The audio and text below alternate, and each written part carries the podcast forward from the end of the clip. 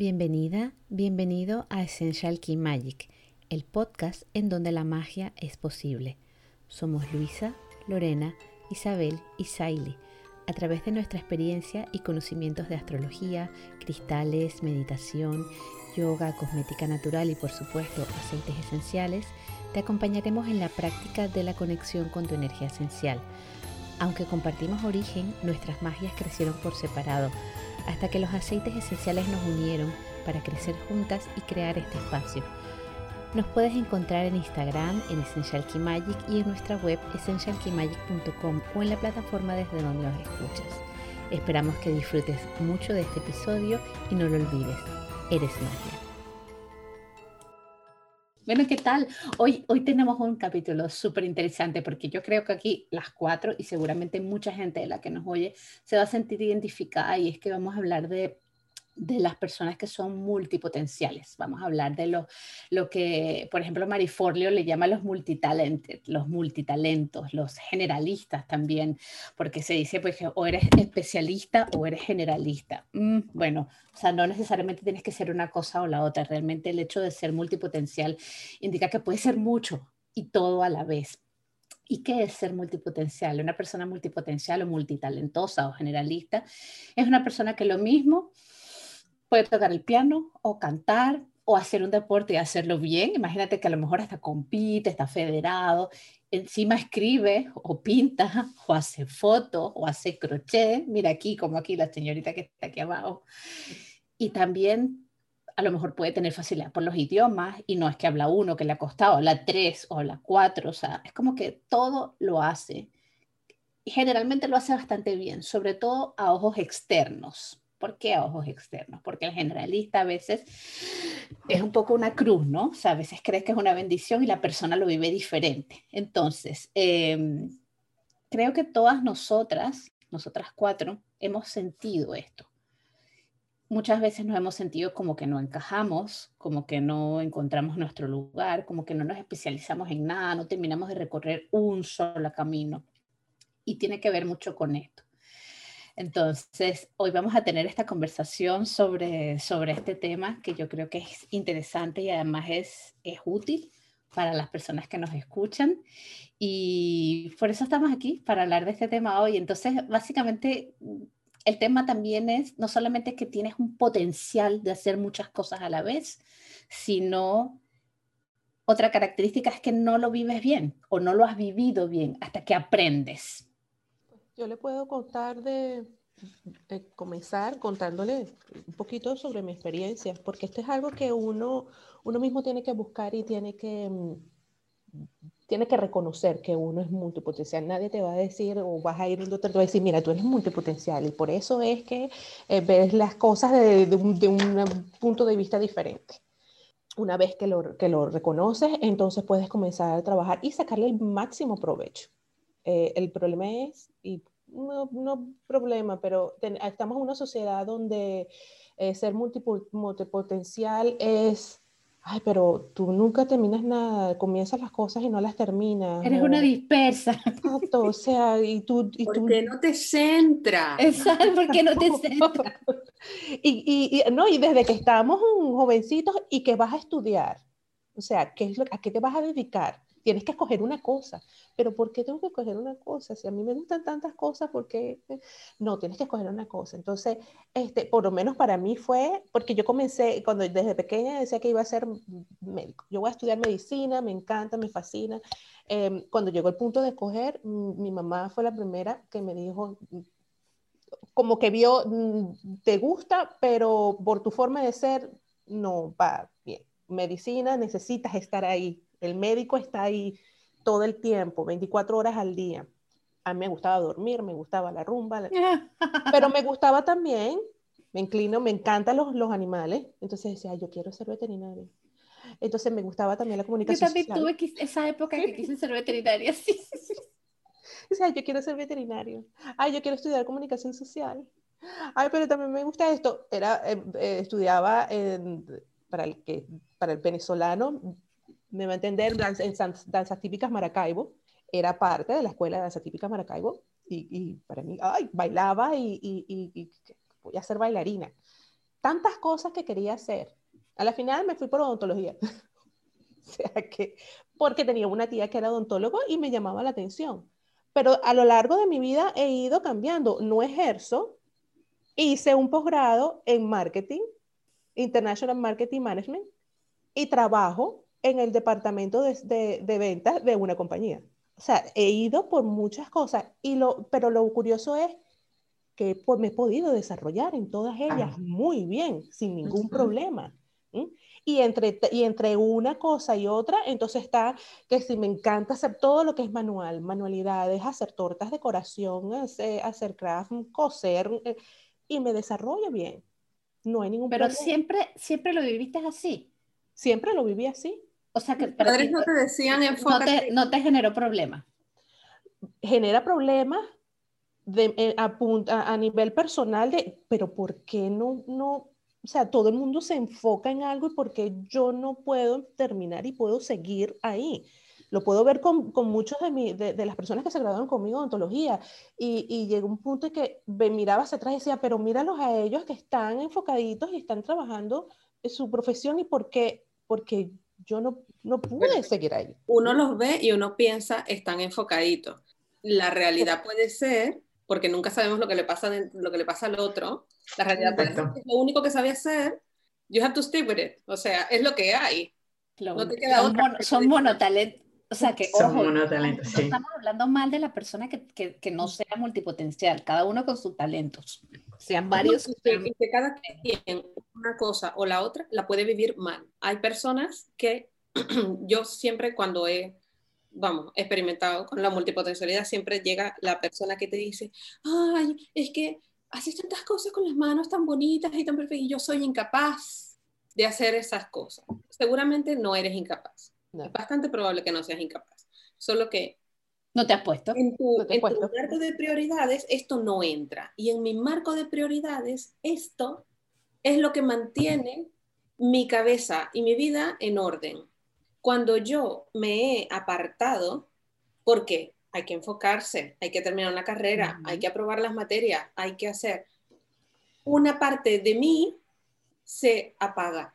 Y luego cuando vuelve a aparecer, el problema es que es un poco, para mí, no lo sé los demás multipotenciales cómo lo viven, pero para mí he llegado a sentir que es como que, ¿habrá de, de, verdad algo malo conmigo? ¿Será que soy un poco bipolar o algo?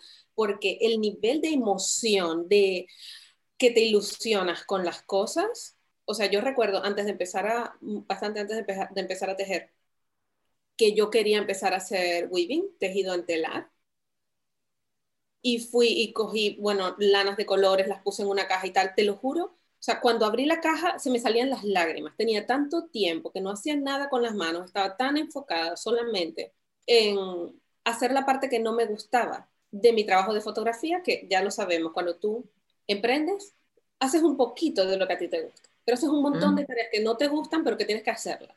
Correcto. Entonces, yo había entrado en el bucle de dedicarme a ese otro 80% de cosas que no eran la fotografía, que eran necesarias, pero que no me gustaban.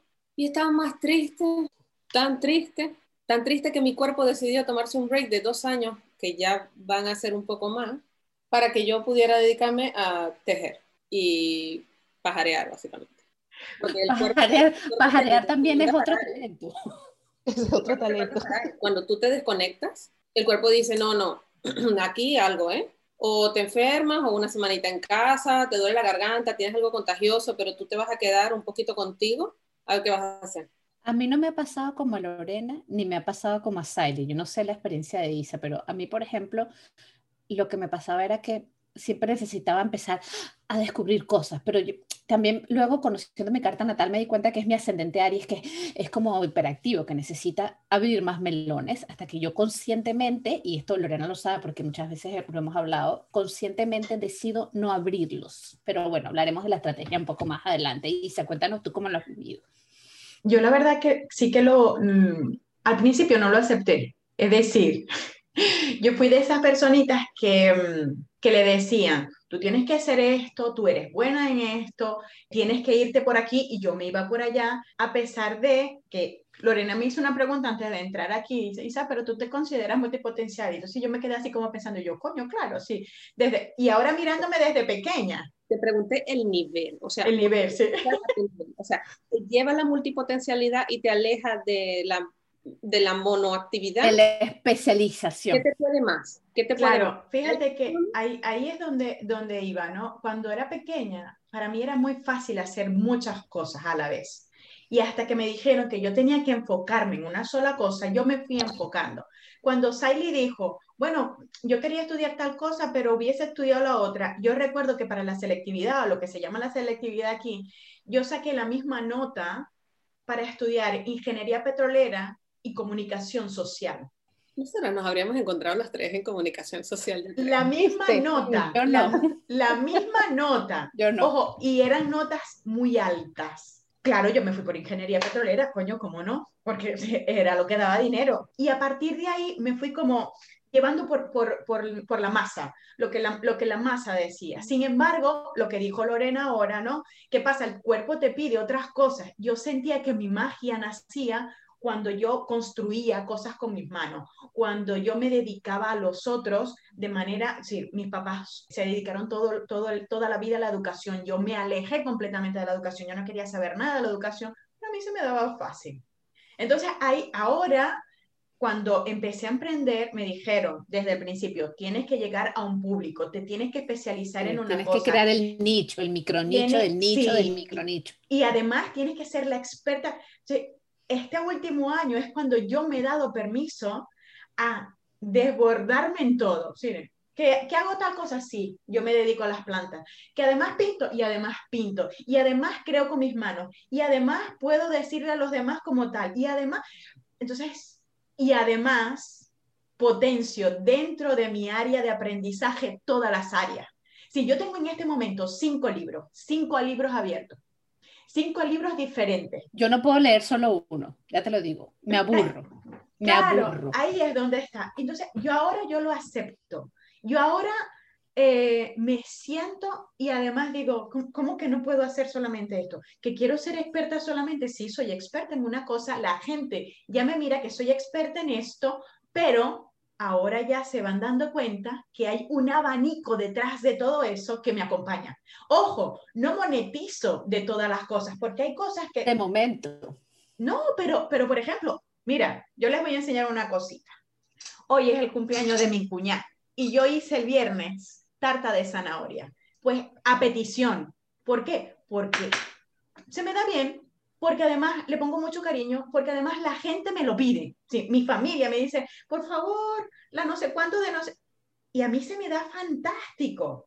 Entonces ahí es donde dices, hay cosas que yo no voy a monetizar, yo no me voy a poner a hacer pasteles para vender, pero se me da fenomenal y me entretengo y escojo los, mm, los ingredientes. Y eso es lo que me llena de vida. Pero entonces la gente también sabe que yo hago tarta. Y en el colegio dicen, ¿cuál vas a traer?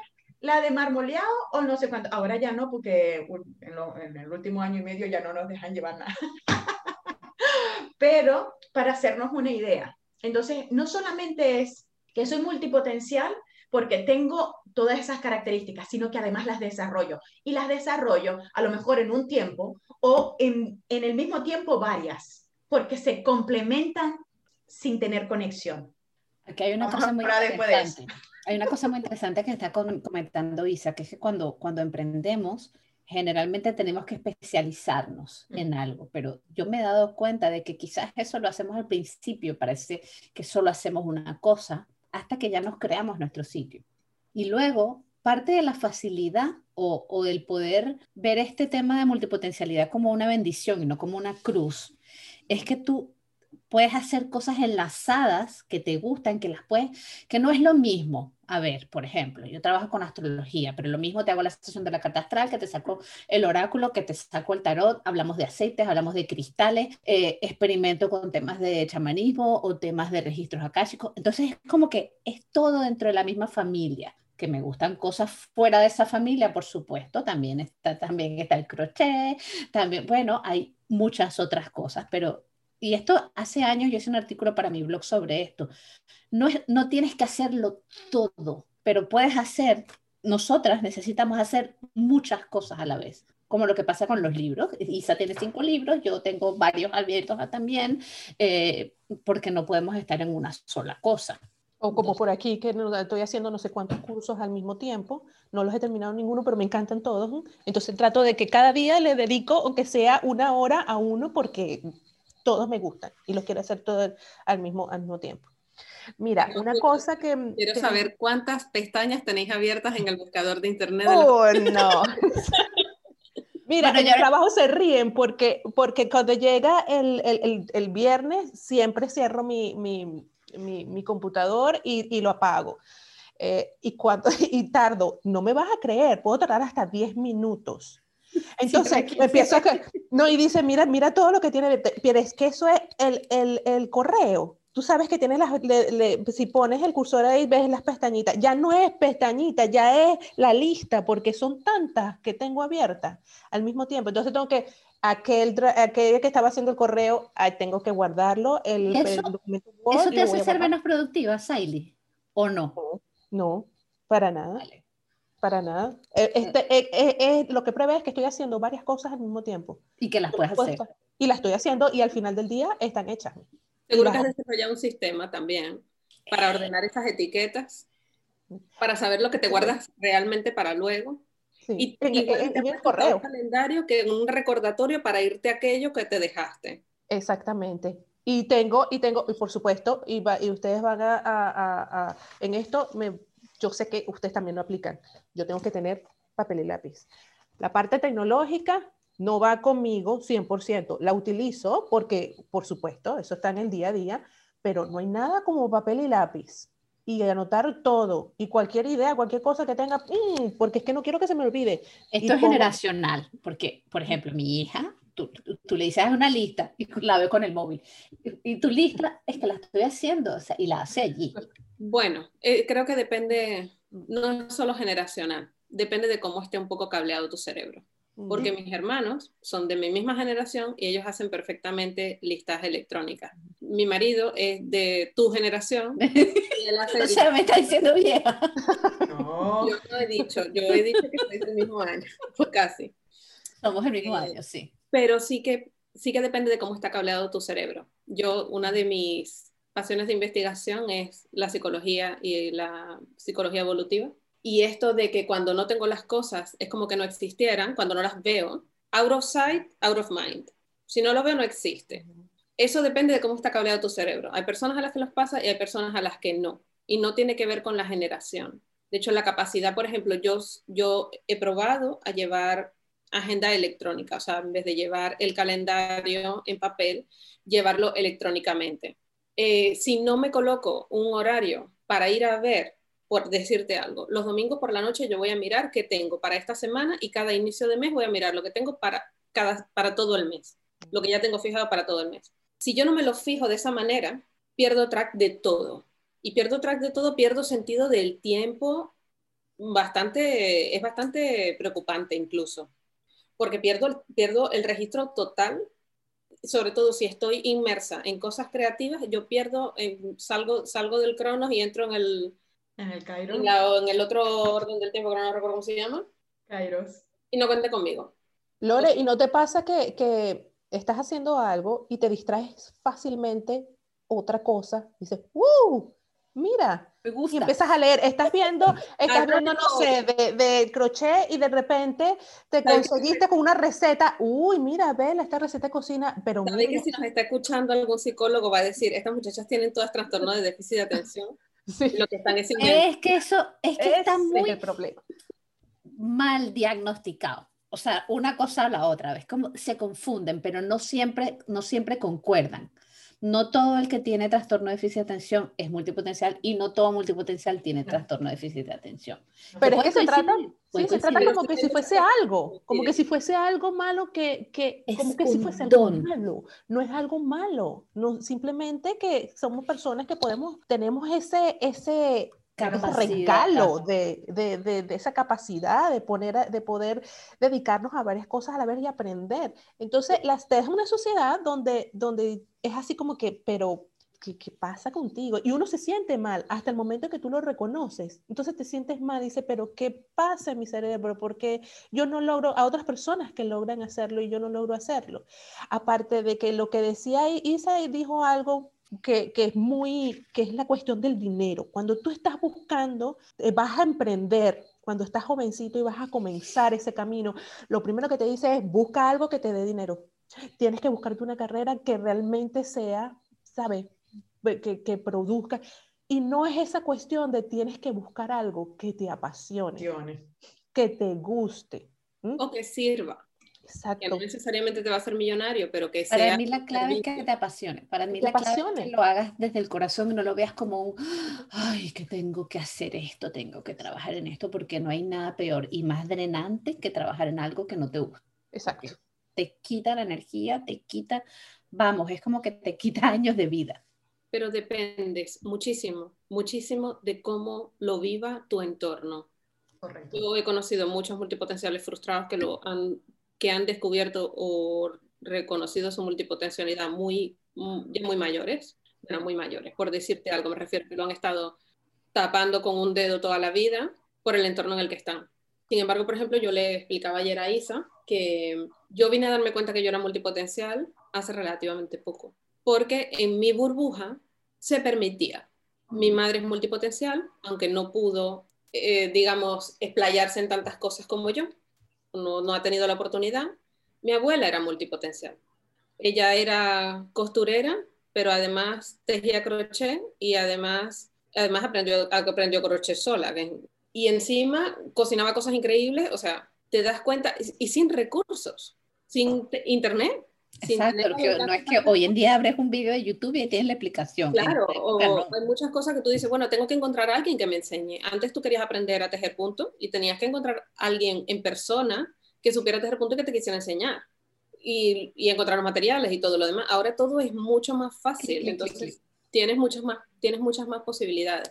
Al estar en un entorno en el que mi mamá, mis tías también son multipotenciales. Entonces en mi círculo nunca se vio mal. Y yo por mucho tiempo pensé que todos éramos así, porque en mi burbuja casi todos éramos así. O sea, incluso mis hermanos que son un poco más, o más bien menos, me refiero, que abrazan menos cosas, abren menos melones. No quiere decir que sean menos talentosos, sino que abren menos melones. Estamos... Abren menos melones. Sí. Y mi hermano mayor sí que ha abierto un montón de melones. Eh, el pequeño no tantos. Se acepta, se acepta que el que lleve los pasteles decorados a la fiesta de la familia yo lo he hecho tanto, un montón de años hasta que me cansé. Y, y, se acepta que el otro que trabaja en construcción es bailarín, es animador, es cantante, humorista, y dice, bueno, pero por mucho tiempo vivió en el, no se me reconocen los talentos y en el que la gente te diga, pero céntrate, escoge una sola cosa, porque tengo que escoger una sola cosa. Y es porque no se nos acepta la, nuestra neurodiversidad, de cierta manera. Neurodiversidad, me gusta la palabra. Además es que hay un montón de gente famosa. Pero nuestro sistema nos obliga a pasar a todos por la misma filtro. No sé si habéis escuchado alguna vez la historia de Edison, de cuando era niño. Bueno, en National Geographic está, y si, si googleáis National Geographic y historia de, de, de Edison, la veréis que a Edison lo mandaron de vuelta a casa. En el colegio decían que, que, que, no, que no valía para estudiar, que no podían. Pero su madre, en vez de decirle que lo echaban del cole y echarle una bronca probablemente, le dijo, mira, en ese colegio ya no saben, no, no, pueden, no pueden enseñarte más cosas y, y ahora la responsable de tu educación voy a ser yo.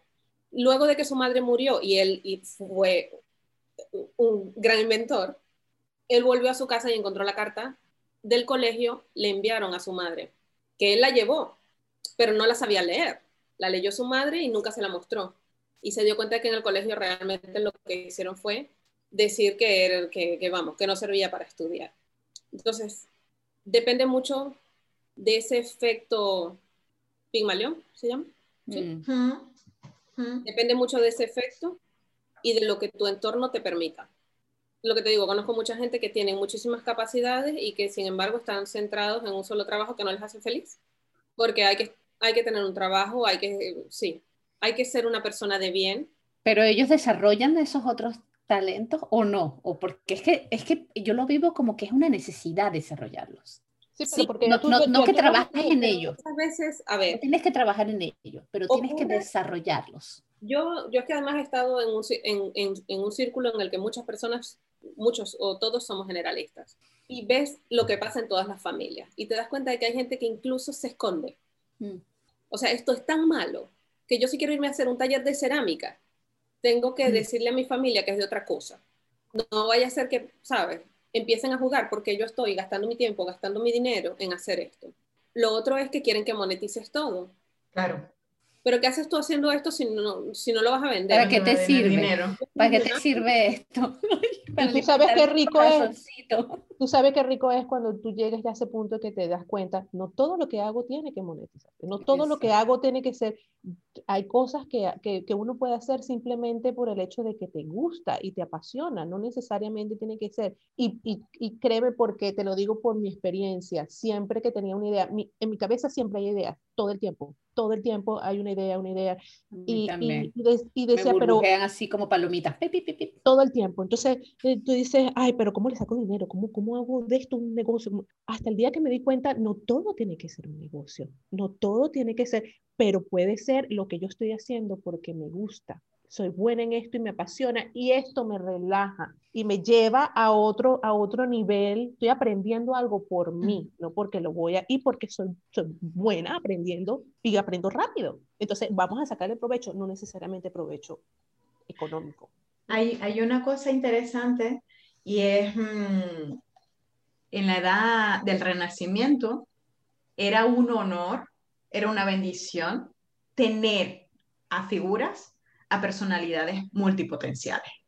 ¿Por qué? Porque esa única persona abarcaba tantas áreas que realmente no exactamente tenía que ser experta, pero realmente era un maestro de todo aquello que hacía porque podía conectar muchas cosas. Y cuando hablamos del, del- del renacimiento, evidentemente, hablamos de maestro.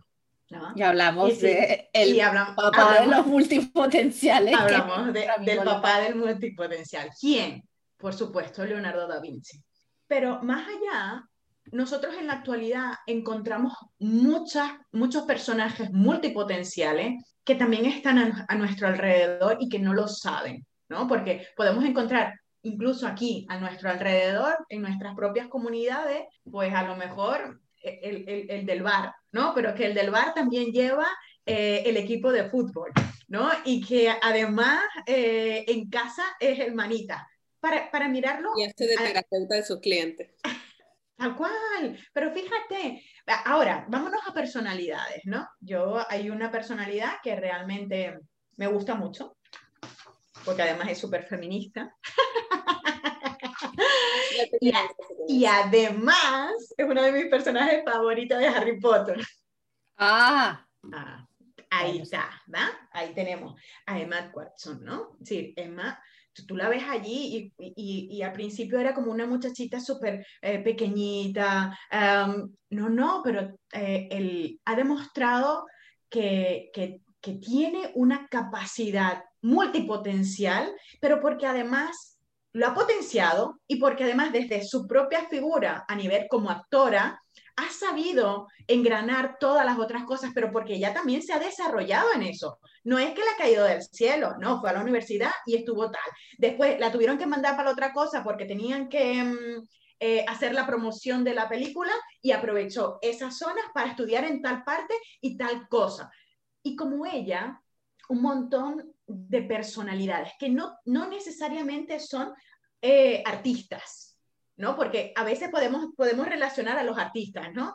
¿Tú te imaginas? artistas hay muchos. ¿Tú sí. te imaginas que a Emma Watson, su familia, le hubiera dicho, No, usted no eres tan buena actriz, lo haces tan bien y encima has tenido la oportunidad de entrar por aquí, ¿por qué vas a descuidar esto para ocuparte de otras cosas? No lo necesitas.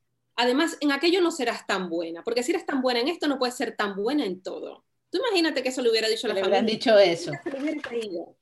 Y hay una cosa interesante aquí que también mencionó Saily, que, en que hay cosas que no se necesitan monetizar. ¿Por qué? Porque a lo mejor cuando, cuando nos pasan esto de las multipotencialidades, ¿no? Y sobre todo personas que pueden iniciar un proyecto, inmediatamente poder encargárselo a otro y poder esa persona irse a otro sitio. Lorena en estos días dijo una cosa súper interesante. A mí no me entretengáis haciendo cosas diarias aburridas porque yo necesito aburrirme. Cuando yo me aburro es cuando soy más creativa. ¿no? Pero no porque, no, no porque se necesita aburrir, sino que ella necesita el espacio de poder entrar en su zona de creatividad, porque ella es cuando ella entra en su zona de genialidad. Y por eso, cuando, cuando hablaba anteriormente, ¿no? Yo le decía a las chicas también antes de entrar en el episodio, yo tengo un libro que se vino conmigo en el 2003 cuando yo emigré. Me viene con dos libros solamente. Y uno de esos libros se llama Inteligencia Genial. Y esa inteligencia genial viene a describir siete aspectos, siete cualidades con las cuales se desarrolló Leonardo da Vinci. Entonces, y, tiene mucho que ver porque cuando pintas, si yo recuerdo una escena súper, yo, yo la tengo aquí en mi mente, no solamente dibujaba, sino que diseccionaba cuerpos para poder para poder dibujar. Hizo modelos de cosas, de, de, artefactos. Eh, ¿Sabes cómo lo hizo? no solo no lo de los modelos, sino lo de tener la las proporciones perfectas del ser humano cuando inventó la cámara oscura, o sea, lo que fue el, la cámara estendida, el primer, de la fotografía. El primer prototipo de, la, de cámara fotográfica. Era capaz de tener una figura cuerpo real y traerla al tamaño del soporte en el que la quería representar. O sea, hay que echarle hay que echarle para en esa época, cuando eso era impensable, que alguien pudiera llegar a eso, ¿no? Pero ahí es donde, ahí donde ves que no todo el mundo es multipotencial. ¿Por qué? Porque no todo el mundo tiene la capacidad de percepción de decir, vale, yo quiero hacer esto, pero para hacer esto tengo que irme al macro y del macro buscar las maneras para irme a hacer lo que yo quiero. No. Pero oye, va. Primero, no quiere decir que todos los multipotenciales somos como Leonardo da Vinci. No, no, no, ni mucho menos.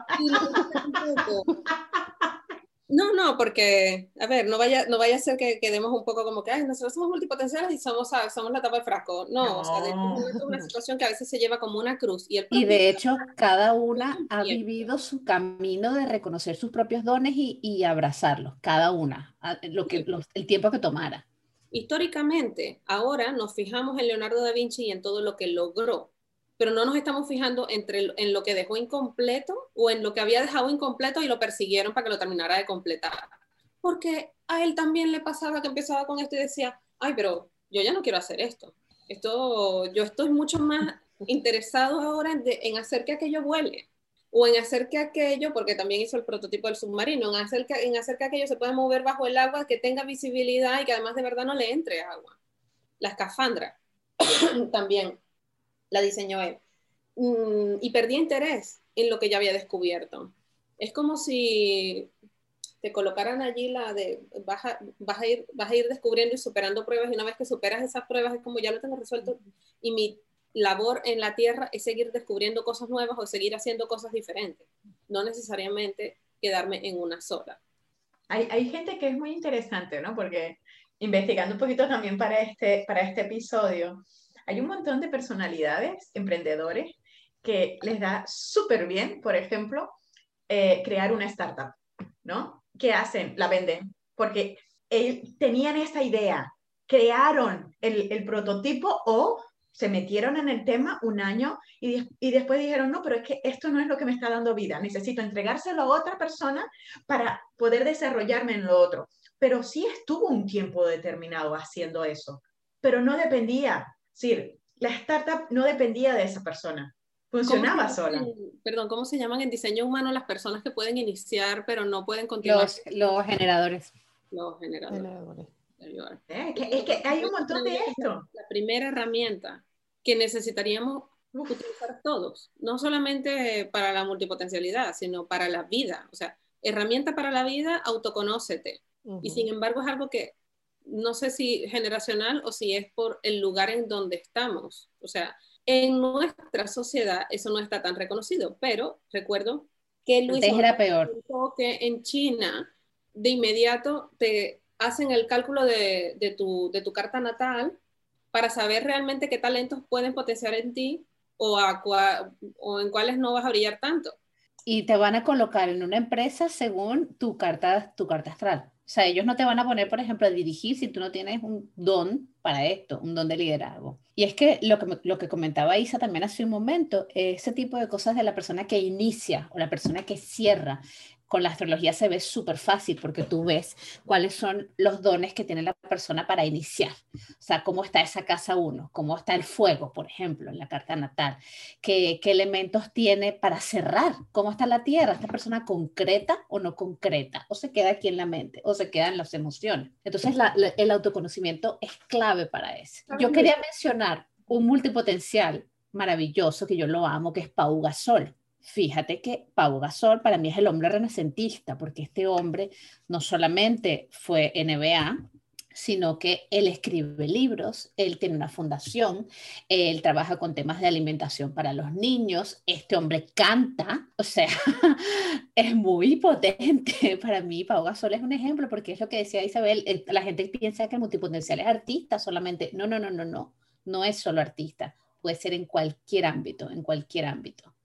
¿Tú te imaginas que, que, que, nosotros tuviésemos esas herramientas cuando, cuando estamos jovencitos, de, de, que alguien nos ubique y nos diga, mira, eh, tú eres bueno para esto, estas son tus dones, estos son, y, y tuvieses esa, esa guía, qué diferente fuese, y que, tú, y que ya en temprana edad ya, ya, ya supiéramos que somos seres multipotenciales y, y prepararnos para sacarle provecho en la vida. Yo creo que sería lindo. No está obligado necesariamente a pasar por el sistema educativo, porque nuestro sistema educativo, que no se nos olvide, está pensado para crear empleados, preferiblemente que no piensen demasiado. Entonces, ¿qué te enseñan y qué se valora? Pues igual y no se valoran cosas en las que tú eres realmente bueno, como si, si juzgamos a un pez por su habilidad de trepar un árbol, pasará toda su vida pensando que es estúpido. Claro. Y nos ocurre a muchos yo creo que en, nuestro caso creo que ninguna, pero yo conozco muchos multipotenciales que han pasado por el sistema educativo machacados, absolutamente deshechos, que no sabes bien ni cómo se recuperan para poder realmente descubrir sus dones, porque sus dones no están amparados o no están bien evaluados dentro de lo que es el sistema educativo. Si tú tienes un talento excepcional para cantar, pero se te da mal leer y escribir porque igual y eres disléxico o tienes otra, alguna otra cosa, el sistema educativo te va, te, va, te va a escupir. Vas a pasar todo el tiempo que estés allí machacado porque solo eres bueno cantando. Y de eso, de las personas que lo emprenden, muy pocas tienen éxito. O de repente eres bueno cantando y componiendo y en ritmo y de repente también bailas. De repente también eres escultor lo digo por colocar unas habilidades que sean abstractas y que no tengan que ver con leer y escribir, porque tengo personas multipotenciales en mi círculo que son disléxicas, que tienen trastornos de aprendizaje, que han tenido trastornos de aprendizaje, pero esos trastornos de aprendizaje son limitados a unas áreas, que son las que el sistema educativo valora como correctas y son las que, las, que, las que se evalúan con los estándares de este es buen estudiante o ay, este no sirvió para la escuela. Y el hecho de que no haya servido para la escuela quiere decir que esa persona no sirve para otras cosas. ¿No sea brillante? No. Pero como estamos obligados a pasar por allí, a veces nos toca un poco hacer de filtro, hacer de, sobre todo para nuestros hijos, para las personas que están a nuestro alrededor, para que no, para que luego no necesiten tanta rehabilitación para poder vivir sus dones. Nosotros... Básicamente, básicamente eso tiene que ver con, con, con, cuál es la estrategia que nosotros manejamos con, con, cada persona, porque mm. quizás para un niño que tú le expliques, no, o sea, obviamente lo tienes que explicar a, la madre, a los padres, porque cuando no tienes esa edad o, o, no tienes la suficiente madurez, quizás no sabes manejar esos talentos, no importa que alguien te lo explique, hasta que yo hablo un poco por mi experiencia, hasta que tú realmente no te das cuenta y no vives los, los aprendizajes que te traiga cada uno de esos melones en su momento que abriste, no lo vas a vivir como un don y no lo vas a, a, agradecer. Más bien todo lo contrario, es que no termino de encajar, es que no termino de encajar. No, mi amor, no puedes encajar porque tú tienes varios moldes, no tienes solo uno. Entonces es imposible que encajes en un molde. Eres multimoldes.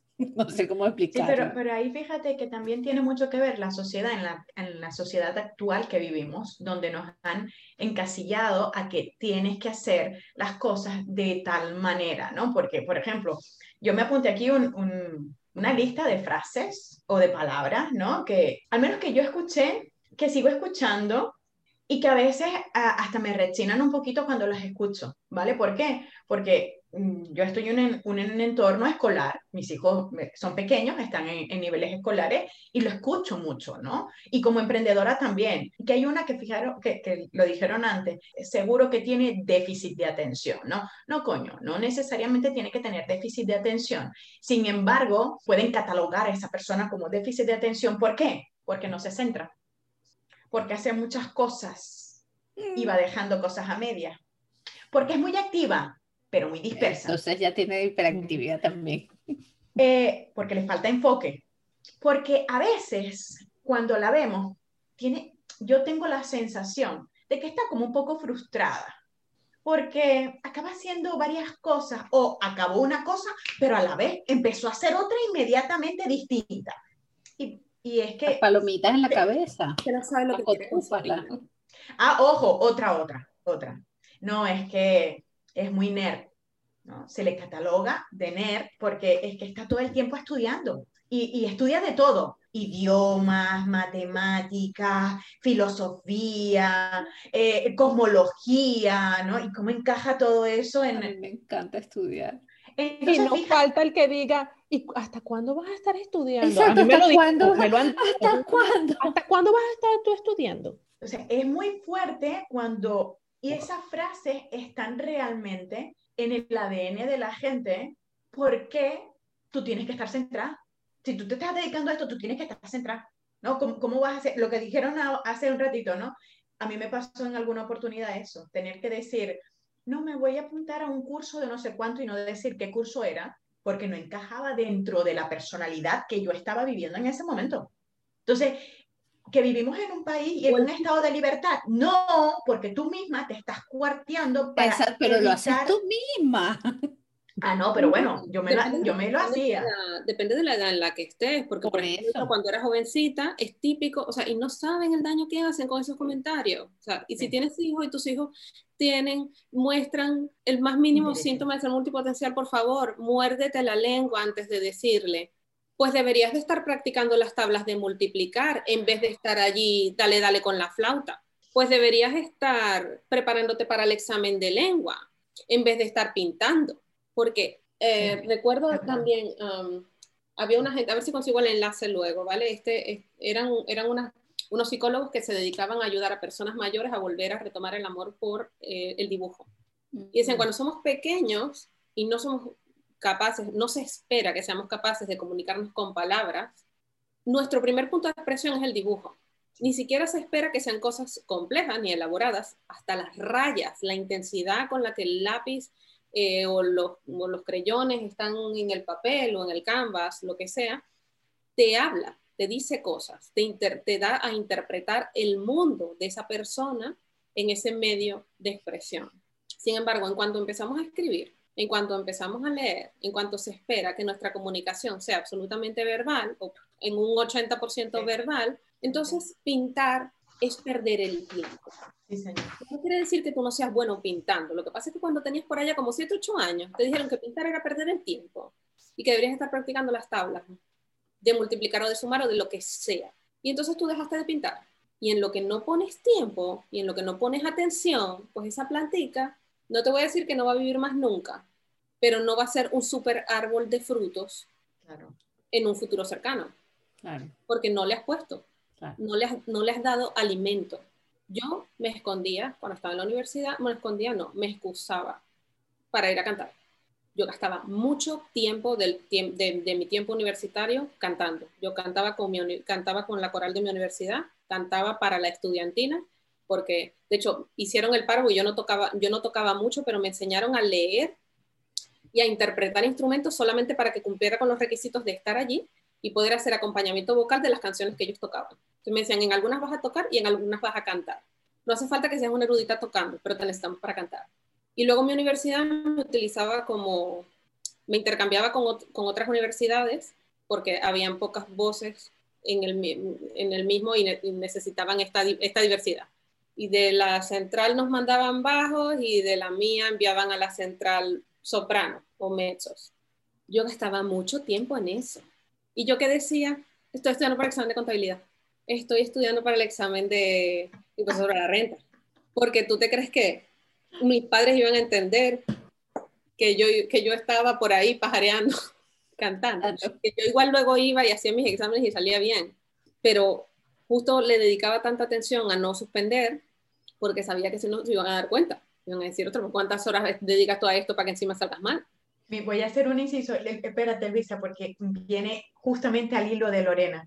Cuando yo tenía 17 años, ya yo estaba en la universidad, y una de mis primeras maestras de vida, una de mis grandes amigas, me dijo, Isabel, te voy a invitar a pertenecer o a, hacer a, venir a una reunión para una organización no, no gubernamental. En mi familia no, no había una filosofía de estar en una, en una ONG. Yo entré en esa ONG y era una ONG Em, como lo que se conocía o lo que a lo mejor para otros son más conocidos, Rotario o Leone, ¿no? Y cuando yo entré en la Junior Chamber International, en la Cámara Junior Internacional, yo aprendí un montón de cosas con 17 y 18 años, a llevar equipo, a hacer, a hacer finanzas, a buscar financiación, a todo lo que es eh, el tema de aprendizaje acelerado.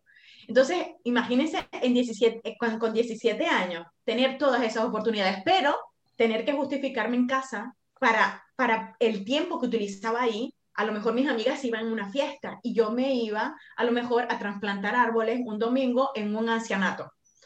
pero estás perdiendo el tiempo. O tener que estudiar o, de, o además se pagaba, se pagaba para estar en la organización. ¿Cómo vas a pagar de tu dinero para estar en una organización no gubernamental?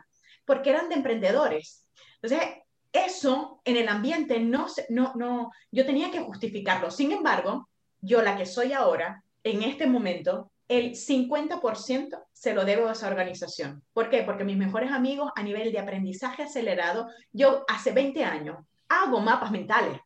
Y es porque dentro de esa organización me hicieron, me enseñaron a hacer mapas mentales. Tengo oratoria. ¿Por qué? Porque yo aprendí oratoria con ellos. Entonces, ahí es cuando tú ves a la otra, si tú en tu casa no tienes por qué ver ninguna figura multipotencial, ojo, mi mamá era multipotencial, mi mamá era educadora, era directora de un colegio, coordinaba, tejía, estaba en, en partidos políticos, porque yo iba a meeting, desde pequeña iba a meetings de partidos políticos, ¿no? Entonces, imaginaron, era multipotencial, pero ella no sabía que era multipotencial y no se le definía como multipotencial. Entonces, es también que a veces no tenemos referencias en casa, pero sí podemos ver a nuestro alrededor y estudiando y teniendo el interés por realmente reconocernos que tenemos capacidades para hacer muchas cosas y no necesariamente llevarnos por estas listas de frases que tenemos. No sé, Luisa, te, te atasqué ahí a, punto de decir algo, pero me pareció que era... yo lo que quería decir era que lo importante es entender, es básicamente una cosa que dijo Zaire al principio, que es que esas cosas, esos melones que abrimos nos hacen felices y que no necesariamente va a ser para el trabajo. No necesariamente yo voy a aprender o ir a una clase de cerámica, porque es que el tema de la clase de cerámica le hemos hablado, justamente, y yo veo esas tazas hermosas y digo, yo sé que yo voy a ir. Y el otro día le decía a Lorena, yo no he aprendido a coser, por ejemplo, porque yo conscientemente no quiero abrir esa puerta, porque sé que me va a distraer. Yo sé lo mismo. Exacto. Sin embargo, yo sé que para mí, por ejemplo, la puerta del crochet o el melón, el melón del crochet, a mí me relaja, a mí me centra, a mí me, me siento creativa, me siento, oye, entonces no todos los talentos los tienes que monetizar, no todos los talentos los tienes que ser para invertir en algo, a lo mejor simplemente son para entre comillas, perder el tiempo, pero no es perderlo porque lo estás invirtiendo en ti, o sea, estás haciendo algo que es para ti. Para mí, Luisa, yo creo que, el, de hecho el otro día lo, lo comenté, yo descubrí que muchas de estas cosas que yo practicaba era, entraban dentro de la terapia ocupacional, cuando a una persona necesitan, necesitan que recupere la salud mental, ¿vale? Y le ponen a hacer cosas físicas repetitivas si es posible, para que su mente deje el tanto ruido y se, se vuelva a centrar, que vuelva a existir, de alguna manera se vuelva al, al, silencio o a la estabilidad. Y me di cuenta de que además están asociadas, no quiere decir que todas, ¿eh? eso puede ser una señal para cuando estemos en ese proceso de, vale, escucho mis ideas, las honro, pero esto va a ser monetizable o no va a ser monetizable y lo voy a utilizar para mi salud, para mi equilibrio, para mi bienestar. Yo encauso allí todas las actividades que me hacen respirar despacio. Todo lo que requiera que yo baje revoluciones y tenga que ir despacito, porque para escribir bonito, como escribir con pluma, hacer lettering, carvar sellos. Caligrafía Sí. tipo pincel chino. Decorar pasteles, tejer, sea crochet o sea a dos agujas, incluso los experimentos de coser, son actividades que te obligan a ir despacio para ser preciso. Y todo eso para mí, bueno, incluso armar un Lego pequeño, armar rompecabezas. Armar un mueble de Ikea también. Bueno, yo lo, lo, aplico porque al ser las cosas más pequeñas, cuando, cuando necesitas eh, utilizar tu motricidad fina, es cuando tu respiración se requiere que vaya despacio, porque si no te sale cualquier cosa. Entonces, esas, o sea, cuando, cuando a mí me vienen esto, ay, me apetece hacer esto, digamos que hago una especie de evaluación. Todas las ideas que trae mi cabeza, yo trato de escucharlas y honrarlas, porque yo sé que mi cabeza, si no, me hace como una especie de pataleta y me deja de traer ideas, me deja de traer interés, me deja de traer pasiones. Si yo la escucho, ¿vale? Pero esto lo vamos a hacer, lo vamos a hacer después lo vamos a hacer como algo que puedo monetizar y puedo trabajar con esto, o lo vamos a hacer como algo para nuestro equilibrio. Y si es así, entonces por turnos, porque si no se me desmadra el asunto. Y todas las que requieren respiración despacio, trato de tener al menos una que practique con frecuencia. O sea, si ahorita me estoy haciendo cerámica, estoy tejiendo punto. Cuando no estoy tejiendo punto, estoy tejiendo crochet. Cuando no estoy tejiendo crochet, estoy pintando. Cuando no estoy pintando en papel, estoy pintando en el iPad. Pero necesito obligatoriamente algo que me obligue a ir con ese ritmo de respirar despacio. Así sea, armar un rompecabezas de piezas pequeñas o un Lego de estos de piezas chiquiticas. Y por ejemplo, con el tema de los aceites, chicas, ¿qué, qué ayudas podemos tener? ¿Qué, ¿Qué, qué, recetas podemos tener a nivel de aceites esenciales para no ayudarnos a hacer mono, monotema porque no es nuestra naturaleza, pero sí, primero, abrazar la multipotencialidad, verlo como un don, no como una cruz. Segundo, enfocarnos en las cosas que estemos haciendo sin perder el norte. ¿Qué, en ¿Con qué nos podemos ayudar? Mira, yo me apunté varias cosas para, digamos, las distintas etapas emocionales en las que puedes estar siendo multipotencial. Creo que lo primero que todos de alguna manera necesitamos es foco. Y aquí podemos aplicar esta receta que ya la hemos dado alguna vez, ¿vale? Pero que nos vendrá súper bien, que es eh, Black Spruce, romero, menta o hierbabuena, albahaca y podemos utilizar o bergamota o lima o limón. La bergamota si no te lo crees tanto, la lima si lo que tienes es que te has avasallado con muchas cosas pendientes y necesitas tomarlo con calma para poder hacerlo bien de una vez.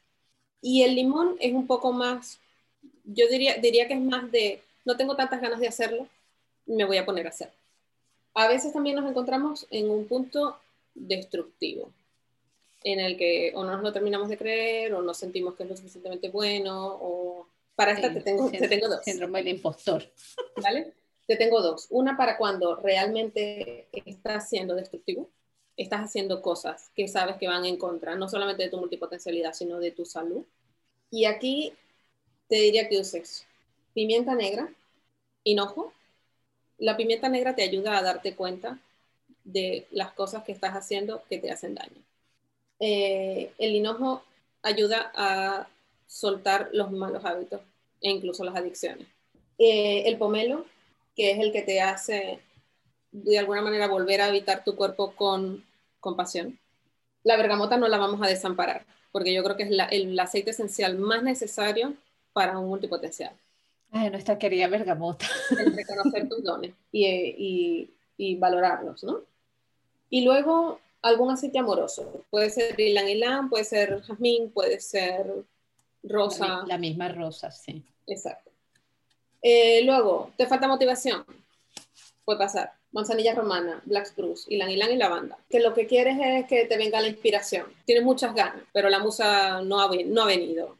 Eh, salvia esclarea, bergamota y lavanda. Te voy a interrumpir. Yo tenía un profesor, cuando yo estaba haciendo, cuando yo estaba estudiando arquitectura, tenía un profesor, me acuerdo en diseño 4, eh, eh, y él decía, está muy bien eso de esperar la musa para que te baje el concepto así, fa, como una idea divina, pero cuando te venga la inspiración, tú tienes que estar sentada en la mesa de dibujo trabajando. Sí, es una manera de decirle, de, de, decirle a las musas que, que, estás dispuesto a recibir esa señal.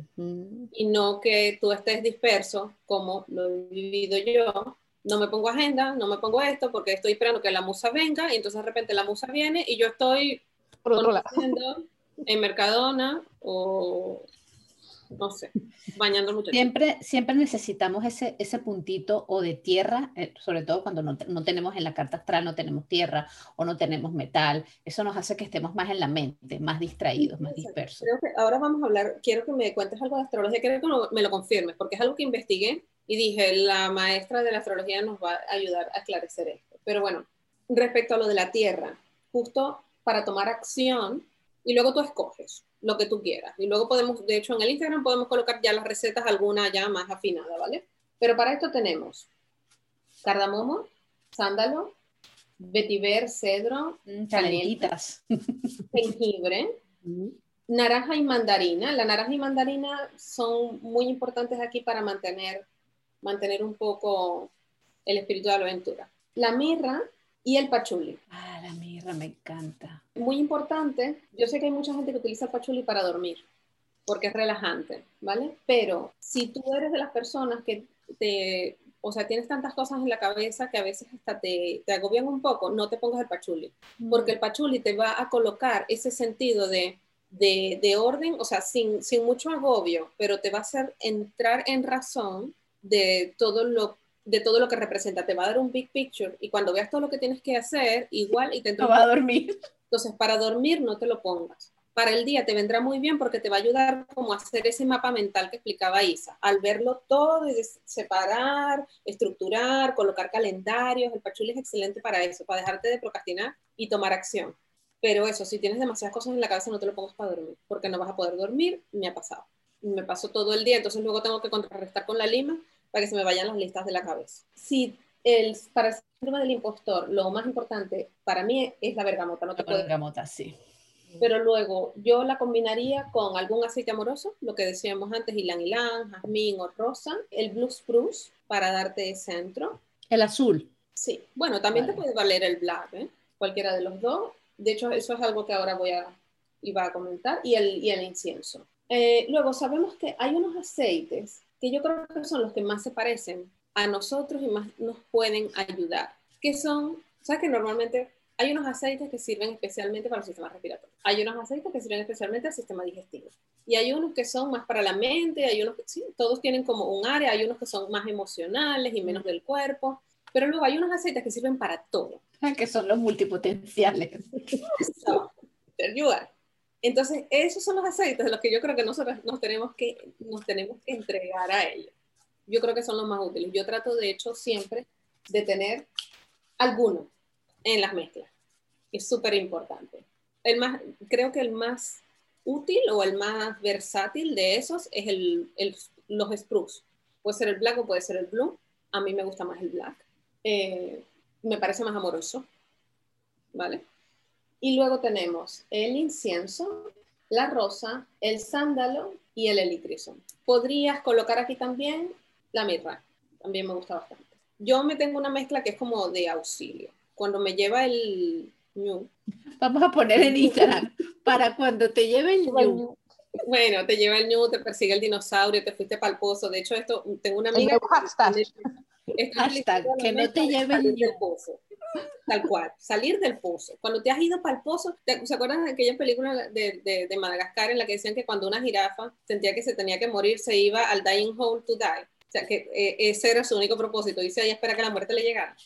Vale, yo no sé si al resto de los multipotenciales le pasa, pero yo de vez en cuando tengo una fase en la que me voy al dying hole to die, más o menos. Y para eso tengo una mezcla súper poderosa, que de hecho luego podemos algunos de estos utilizarlos por separado, pero mi mezcla de salir del pozo es cedro. Ah, es que, es que es mi querido cedro. Incienso, manzanilla romana, lima, bergamota y ta, ta, ta, tan, una sorpresa que hasta ahora no hemos hablado mucho de ella, pero yo creo que es la que le hace la magia a esta mezcla, la davana. Ah. La davana es el aceite que para mí es más representativo de la transformación.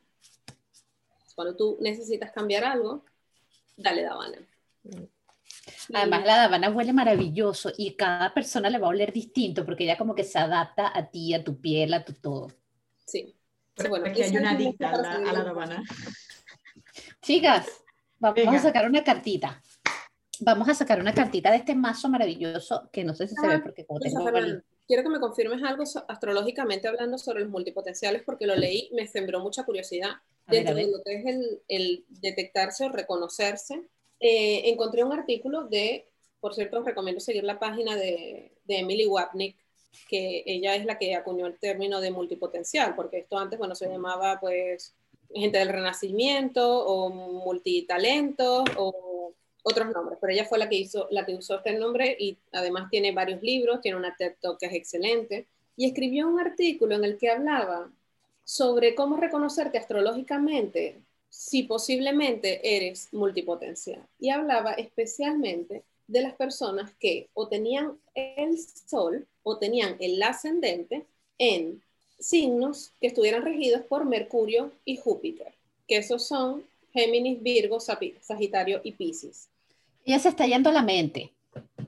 Ella se está yendo a la parte de la mente como, como tomando la multipotencialidad como, de, como ideas. En ese caso sí. Sin embargo, yo lo veo cuando tú tienes tierra. ¿Por qué? Porque la tierra, y esto ya es, es, es basado en la metafísica china, se dice que la tierra es la madre de los 10.000 tesoros. Entonces, cuando una persona tiene un día maestro, que es la energía del día de nacimiento de tierra, ya sea tierra yang, que es como la montaña, ya sea tierra yin, que es como la tierra fértil de jardín, se dice que esa persona tiene muchos talentos, muchos intereses, es muy recursiva, ya sea que lo vea, lo sepa, lo reconozca o no.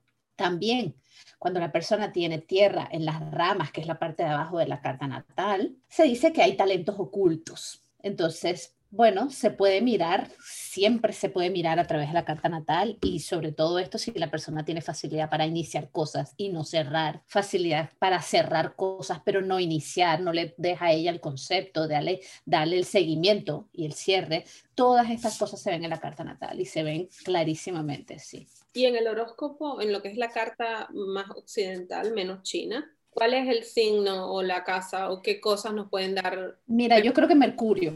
Yo creo que, me- bueno, de hecho, yo tengo a Mercurio en conjunción con mi medio cielo, ahí arriba. Entonces, cuando tú tienes algo en conjunción con el medio cielo, es como que rige todo, como que lo, lo que es visible para todo el mundo. Y tú eres Virgo, a Virgo lo rige Mercurio, las personas Ah, de para mí Virgo. fue un poco mind blowing que ella dijera esto, porque fíjate que habla de Géminis, Virgo, Sagitario y Piscis. Y justo yo tengo grandes amigos multipotenciales que son Géminis, que son Virgo, que son Sagitario, que son Piscis. Pero no es solamente porque tengas el Sol en ese sitio, sino los regentes de esos planetas, por ejemplo, donde está Neptuno, donde está Mercurio, donde está, dónde están y qué trabajo hacen en la carta y cómo están aspectados. Es que, hay que sí que se puede mirar solamente mirando el signo, pero solamente viendo el signo no te va a determinar.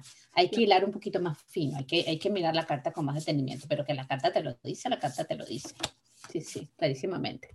Chicas, quería comentar algo rapidito antes de, de- de- de que, que sigamos, porque yo estoy segura que muchos de los que nos están escuchando dicen, ajá, pero ¿cómo hago? ¿Cómo, cómo me organizo? ¿Cómo, cómo, puedo, ¿Cómo puedo trabajar? ¿Qué estrategia puedo utilizar para, para sacarle provecho a esto? Mm. Eh, y como ya dijimos, lo primero es que tienes que, eh, tienes que reconocer que eres multipotencial. Y hacer las paces.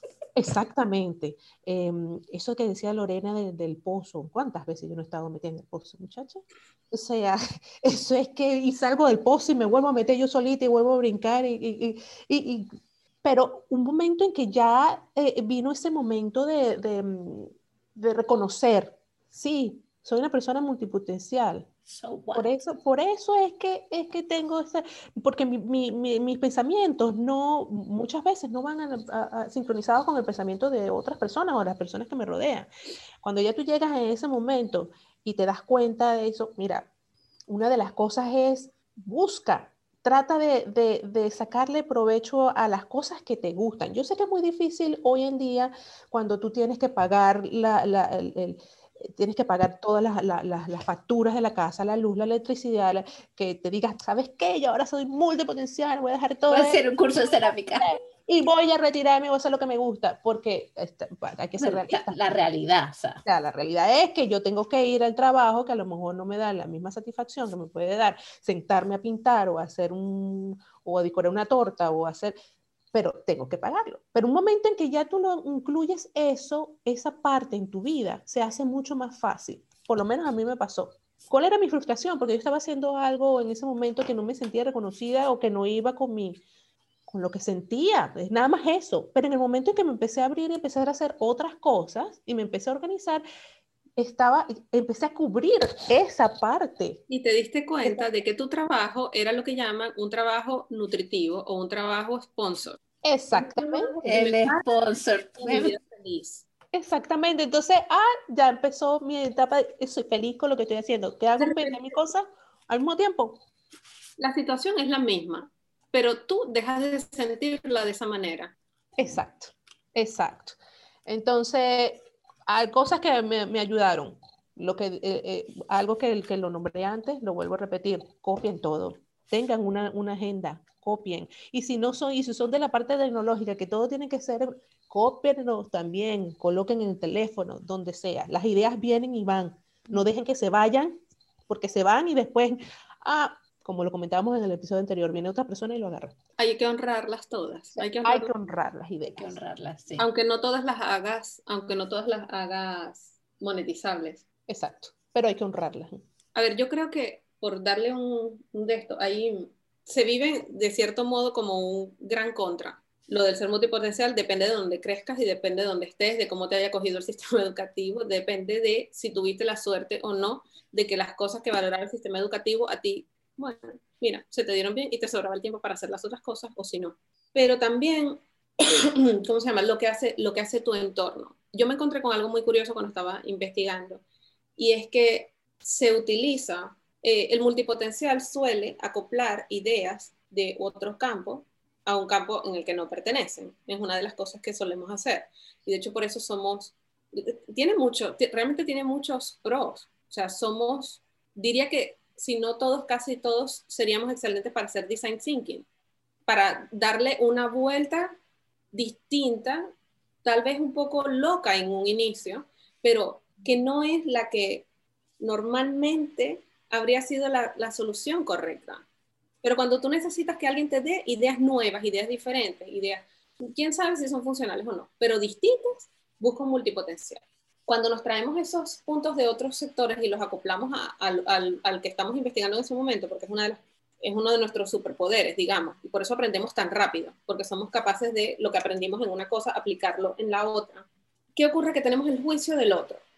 Puede ser tu familia, puede ser tu profesor, puede ser la persona que trabaja contigo. Puede ser tú mismo. Sí, pero es peor. En, un inicio, en un inicio igual viene de fuera. Antes de que tú no te lo creas, viene de fuera, ¿vale? Y me encontré con la definición que decía, los multipotenciales somos capaces de acoplar disparate ideas, ideas dispares, ideas diferentes. Pero si te fijas, dispar- disparate en castellano es disparate. Y de repente hemos, lo hemos estado entendiendo todo mal desde un inicio. De repente cuando te decían que tuviera un disparate, realmente no es porque fuera descabellada, no es porque fuera loca, no es porque no tuviera sentido, fuera porque era disparo. Sino porque era different. Pero desde hace tantos años, en nuestro, en nuestro sistema, en nuestra sociedad, lo que es dispar y en lo que es diferente se le hace la cruz, que probablemente por eso tenemos ese término asociado de esa manera. Disparate como algo malo. Fíjate lo que te hablaba antes de, de la neurodiversidad. Se acepta como normal los que de alguna manera entramos o entran por el arito de que todo sea igual. En el momento en el que tú empiezas a hacer cosas diferentes y te desarrollas a diferentes niveles o a diferentes tiempos, que lo que dice la tablita vas a tener problemas. Sea que estés por arriba o sea que estés por abajo, a ti te van a llamar del colegio para decirte que hay algo malo con ese muchachito. O, es- o en el Por caso eso, de- por eso es tan importante la aceptación. Por eso es tan importante la aceptación y es tan importante, claro, mis hijos son más mayores, pero yo quizás ya no estoy en ese punto, pero cuando están pequeños es muy importante que, que lo vean como, como algo bueno. y las primeras que tenemos la, la, capacidad de inculcarles eso somos las mamás, que somos las que estamos más con ellos. Entonces, esto es muy importante. Lo que sepan que no, que no, que el ser diferente.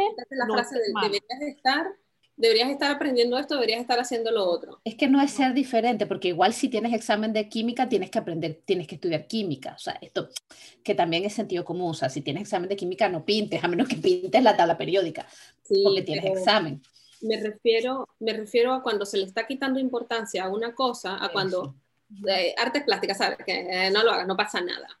Era mi materia favorita. y hay otra cosa, la comparación que, que como, como padres tenemos, cometemos este error comparar nuestros hijos pero fulanito no sé qué. Pero fulanito lo hace, ¿y por qué tú no lo haces? Pero fulanito lo hace, porque eso es lo que fulanito, le, le, ese es, eso es lo que, lo que resalta fulanito, tú tienes otras cosas. La Carmen, que ya se graduó de médico, y tú, claro, tú aquí entre que quieres ser veterinaria, que quieres ser bailarina, que quieres... que, haces, tortas, ¿hasta cuándo? Así, como le decía yo a Lorena, que a veces, que a veces me dice, no, aquí estoy haciendo esto, estoy haciendo esto, otro, y estoy batiendo la, la torta con el pompi. O sea, estoy haciendo 20 mil cosas a la vez. Chicas, vamos a sacar una carta. ¿Vale? Simplemente es una carta como para dejar un mensaje, porque como es el, el oráculo de los creadores sagrados, no sé si se ve, que me encanta. Em, y como ser multipotencial también es como que nosotras creamos a diferentes niveles. No, no, no, no la he visto, a no sé qué, no sé qué dice. Ah. Yo sé cuál es. Vale. Bro Intention. Y además es la, es la número uno, es la número uno. yo no he leído el librito, pero fíjate lo que dice, You are magic. Eres magia. Entonces, bueno, vamos a poner también el contenido de esta carta en nuestras publicaciones también de, de Instagram para que, bueno, para que puedan ver exactamente qué, en qué se basa esto. Y nuevamente, chicas, ha sido un placer, como siempre, compartir este espacio. Nos veremos en un par de semanitas para grabar el próximo episodio que viene viene interesantísimo, no voy a, no voy a adelantar nada, eh, pero bueno, muchas gracias y ya sabes, tú que nos oyes, tú que nos escuchas, si, si quieres que te asesoremos en el tema de los aceites esenciales, escríbenos, nosotros estaremos encantadas de que formes parte de nuestra comunidad. Te mandamos un súper abrazo y nos vemos en el próximo episodio de Esencia Kimayi. Chao. Y recuerda que si vas a usar aceites esenciales para mejorar tu vida, por favor asegúrate de que sean puros y que sean de muy buena calidad. Si tienes dudas, pregúntanos que te orientaremos en lo que necesites. Y eso es todo por hoy. Esperamos que hayas disfrutado mucho de este episodio. Recuerda que nos puedes dejar tus preguntas o comentarios en las plataformas en las que nos escuchas o en nuestro Instagram. Nos encantará saber qué te ha parecido si te ha gustado lo que has escuchado, si te ha sido útil, si te ha resonado o tienes alguna pregunta o algún tema en el cual quieras profundizar. Lo que quieras decirnos, estaremos encantadas de leerte y conectar contigo. Y sobre todo, si te ha gustado y sientes que este podcast puede ayudar a alguien, comparte este episodio. A veces una pequeña acción puede ayudar a que otra persona conecte con su propia magia. Te mandamos un super abrazo y nos vemos en el próximo episodio.